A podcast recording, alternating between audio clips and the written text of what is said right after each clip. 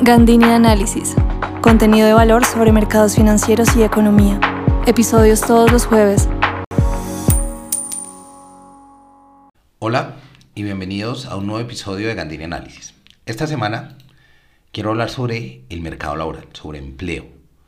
Y pues básicamente con la publicación del informe sobre el impacto de la reforma laboral eh, que fue publicado por el Banco de la República, pues se encendió un nuevo debate que es muy viejo en la economía y es el de rigidez versus flexibilidad en el esquema laboral.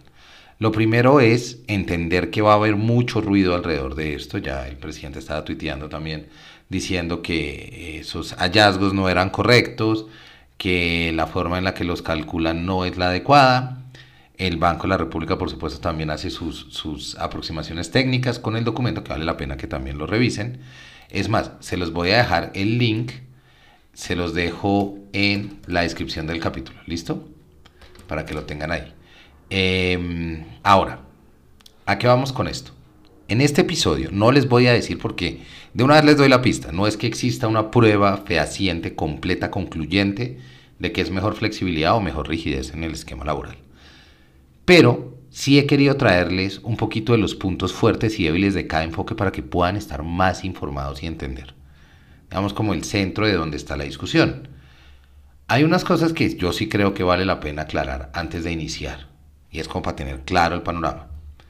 Primero, el mercado laboral es como tal un mercado y sí se rige por fuerzas de oferta y demanda. Decir lo contrario no es correcto. Ahora, en este mercado los hogares ofrecen la fuerza de trabajo y las empresas son las que demandan. Entendiendo esto, también hay que entender que es un mercado altamente regulado, entonces su flujo no es tan libre como un mercado que no tiene tantos niveles de regulación. Sea bueno o malo, es una realidad de, digamos, cómo funciona el mercado. Pero, por ejemplo, uno diría, los, las empresas ofrecen, las empresas demandan trabajo, los hogares lo ofrecen, el precio de equilibrio debería ser el salario, pero por ejemplo en Colombia existe el salario mínimo, eh, eso ya es una rigidez, por ejemplo, dentro del mercado, de nuevo, no estoy diciendo que sea bueno o malo, lo que estoy diciendo es existe y es la dinámica con la que tenemos que hacer. Segundo punto, por supuesto, es deseable una mejor calidad para los trabajadores, pero también en este punto es necesario aclarar que es una mejor, que lo deseable es una mejor calidad para todos los trabajadores. ¿A qué me refiero? En la tasa de desempleo de marzo, que fue una sorpresa positiva y que fue muy buena, llegó a 10% y va bajando. Si este gobierno logra ponerla sólidamente debajo de dos dígitos, será una gran victoria, porque el gobierno de Duque, el anterior, tuvo problemas con la tasa de desempleo. Entonces eso es clarísimo.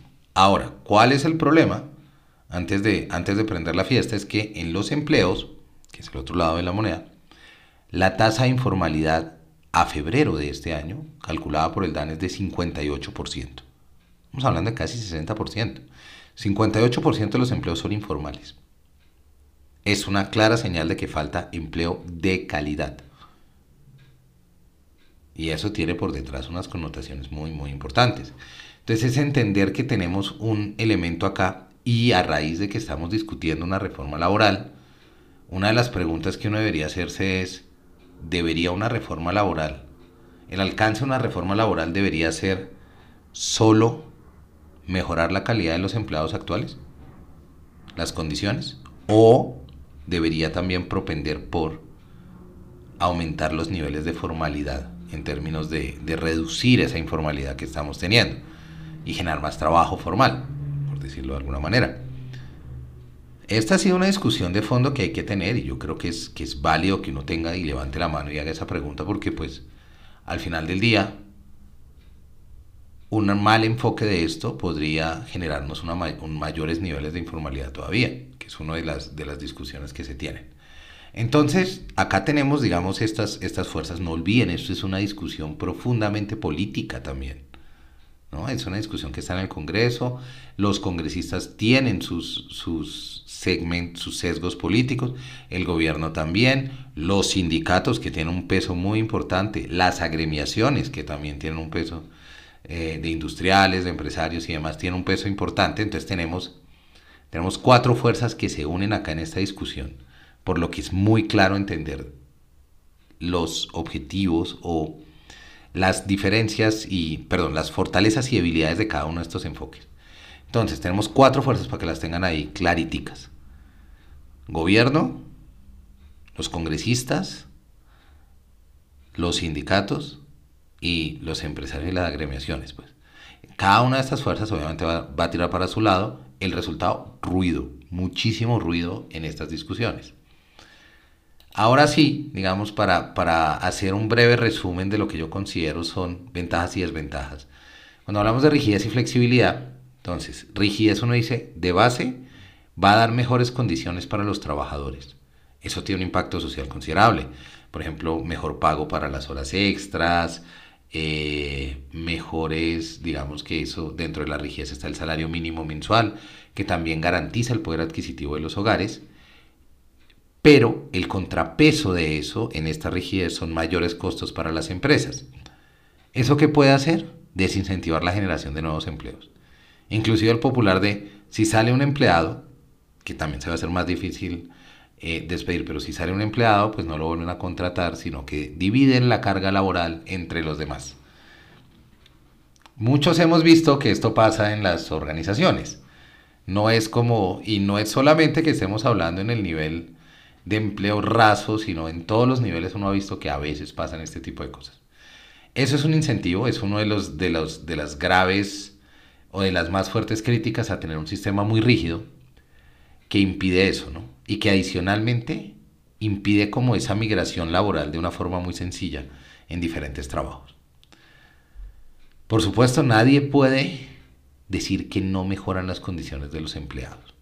Es claro, muy claro, que entre más, digamos, reguladas y firmes estén las condiciones, pues más fácil va a ser respetar, con, eh, respetarle, hacer respetar estas condiciones para los empleados y por supuesto, pues mejoran las condiciones de los empleados. Ahora, cuando hablamos de flexibilidad, hay mayor facilidad para contratar y despedir trabajadores. Lo vemos mucho en el mercado laboral de Estados Unidos, eh, eso genera menores costos para las empresas también, si hablamos de esa flexibilidad. Y se puede hablar de un esquema, por ejemplo, eh, por horas, como el que tiene Estados Unidos. ¿Cuál es el peligro de esto? Entonces ahí empezamos a tener varias cosas, que tenemos empleo formal, pero por horas. Ese empleo formal por horas podría no darnos de todas formas el nivel de calidad que estamos buscando, a pesar de tener un nivel de formalidad mayor. ¿Podría incentivar a las empresas a contratar? Sí, pero también podría ser muy fácil despedir gente. Lo vimos en Estados Unidos, cuando empieza la pandemia se dispara la tasa de desempleo porque despiden muy fácil gente. Y ahora volvió a bajar en términos de las contratan de nuevo. Ahí la discusión entre rigidez y flexibilidad también es la calidad del trabajo que se está ofreciendo. Y cómo, por ejemplo, si vemos el salario mínimo que trata de garantizar un poder adquisitivo para los hogares, cómo un esquema por forma en, por horas podría poner en peligro precisamente esos ingresos de los hogares. Entonces, el temor es que si nos fuéramos para el lado flexible, entonces los formales y los informales terminan encontrándose en la mitad como en una calidad de empleo que no sea, que sigue siendo formal, pero que pierde muchas de las ventajas que se habían ganado por el otro lado. En Colombia hay una larga tradición de rigidez en el mercado laboral, de ahí que tenemos todas estas condiciones que estamos hablando, pero también es importante notar que en este momento, con estos dos esquemas, hay que entender otra cosa. Hay otra patica y es la reforma pensional. Si nosotros tenemos 58%, o sea, así como una, cuenta alegre, como una cuenta de servilleta, si decimos que hay un 50, 58% de informalidad en Colombia, estamos diciendo que hay un 58% que no aporta a los sistemas pensionales o que no lo hace de forma frecuente, salvo que lo hagan ellos, pero digamos que no tiene el esquema eh, empleado-empleador eh, para aportar a los esquemas de salud y de pensión. Adicional a eso, digamos, en el punto de la pensión, pues lo que uno diría es, pues el 100% que llega viejo quieren pensionarse. Pero si tenemos un 58% que no lo hizo frecuentemente o no lo hizo en absoluto, pues tenemos, ya notarán que tenemos un hueco presupuestal de base. Entonces, los niveles de informalidad son el puentecito que une una reforma con la otra y es uno de los puntos que uno debería tener muy claros en que si se van a meter reformas como lo está haciendo el gobierno ahorita, al mismo tiempo deberían estar armonizadas y engranar en ese tipo de cosas.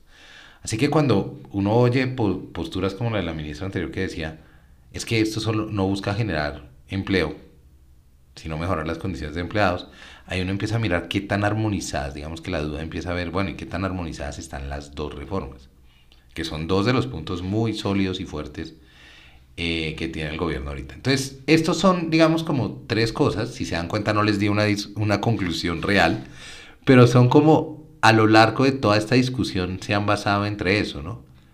En el fondo está la calidad del trabajo, pero también la generación de empleo.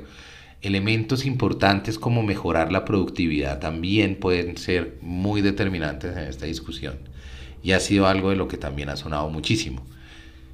Les dejo esto también con el bonus con el bonus track de, de, cómo amarra esto con la pensional, como para que tengamos unos, unos puntos muy claros de cómo vemos que se mueve la cosa. Seguirán las discusiones, pero espero haberles aportado un poquito de conocimiento y de, y de implicaciones adicionales de cualquiera de los esquemas que terminen tomándose. Nos estamos oyendo, que tengan un gran resto de semana. Recuerden, Gandini Análisis es mi firma en la cual creo contenido que puede ayudar a su empresa y clientes a adaptarse a las dinámicas de la economía y los mercados en un mundo cambiante. Si quieren algo de esto, no olviden contactarme. Feliz semana.